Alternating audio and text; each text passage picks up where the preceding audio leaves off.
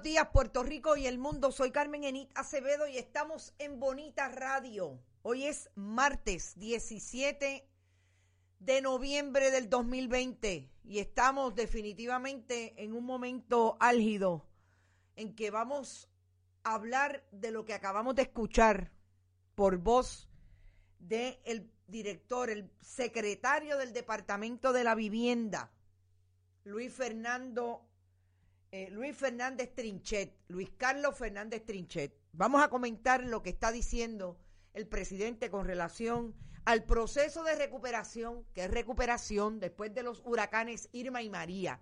Pero antes de eso, vamos a las palabras mágicas. Compartan, compartan, compartan. Recuerden que tenemos de auspiciadores nada más y nada menos que a Vega Alta Coop, de tu lado siempre. Como siempre, está con nosotros The Winery Outlet Winery Outlet, que allí en Borinquen Towers los recibe, pero también pueden hacer sus compras de espumantes y de tintos y otras eh, uvas en Winery Outlet a través de la red wineryoutlet.com, que siempre está con nosotros, Buen Vecino Café, y que lo más importante para nosotros es continuar este proyecto y en lo que seguimos haciendo las presentaciones para que sigan llegando los auspiciadores que ya llegan. Ya está con nosotros Cervecera de Puerto Rico, que empieza con nosotros a anunciarse el próximo día 26 de noviembre, Día de Acción de Gracias, cuando a las 8 de la noche iniciemos el programa Boricuas Globales, directamente desde Puerto Rico para la diáspora puertorriqueña, donde quiera que se encuentre. Compartan, compartan, compartan, vayan si es posible a bonitasradio.net y allí usted puede donar. También puede hacerlo a través de su ATH móvil. Fundación Periodismo 21, la fundación sin fines de lucro que pretende generar el proyecto de educación, de relevo generacional, sobre todo de producción de contenido, investigación para traerlo a Bonita Radio y reproducirlo acá. También pueden ir a donar a través del correo general Fundación Periodismo Siglo XXI, PMB 284. PO Box 19400, San Juan, Puerto Rico 00919-4000.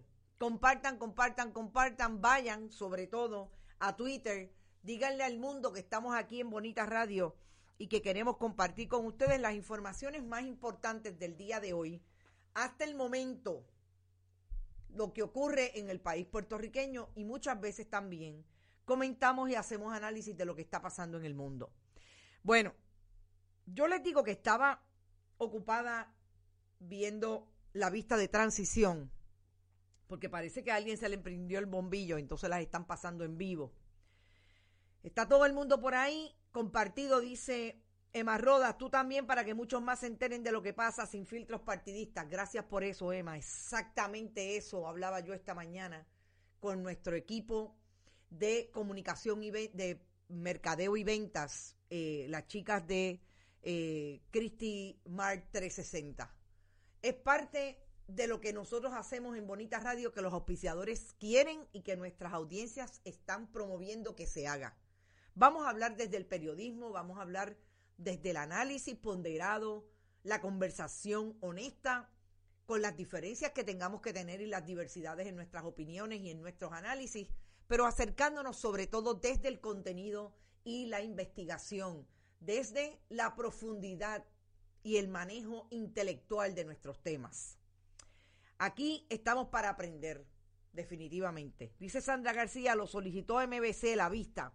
Aparentemente hay una vista en efecto con relación al asunto y al caso que se está dando en el tribunal, o por lo menos que se presentó un recurso de petición de mandamos, con relación a la famosa certificación extraoficial o preliminar que dio la Comisión Estatal de Elecciones el pasado 10 de noviembre.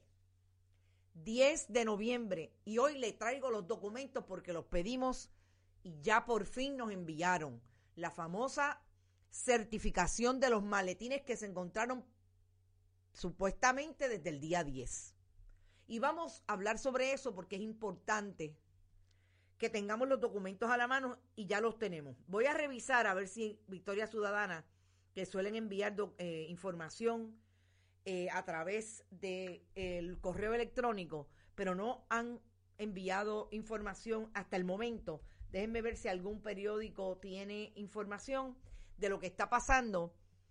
El caso de Victoria Ciudadana, que fue el único que cuestionó la, certificación preliminar, sí propondría una vista, pero el tribunal hasta este momento no ha emitido ninguna resolución relacionada.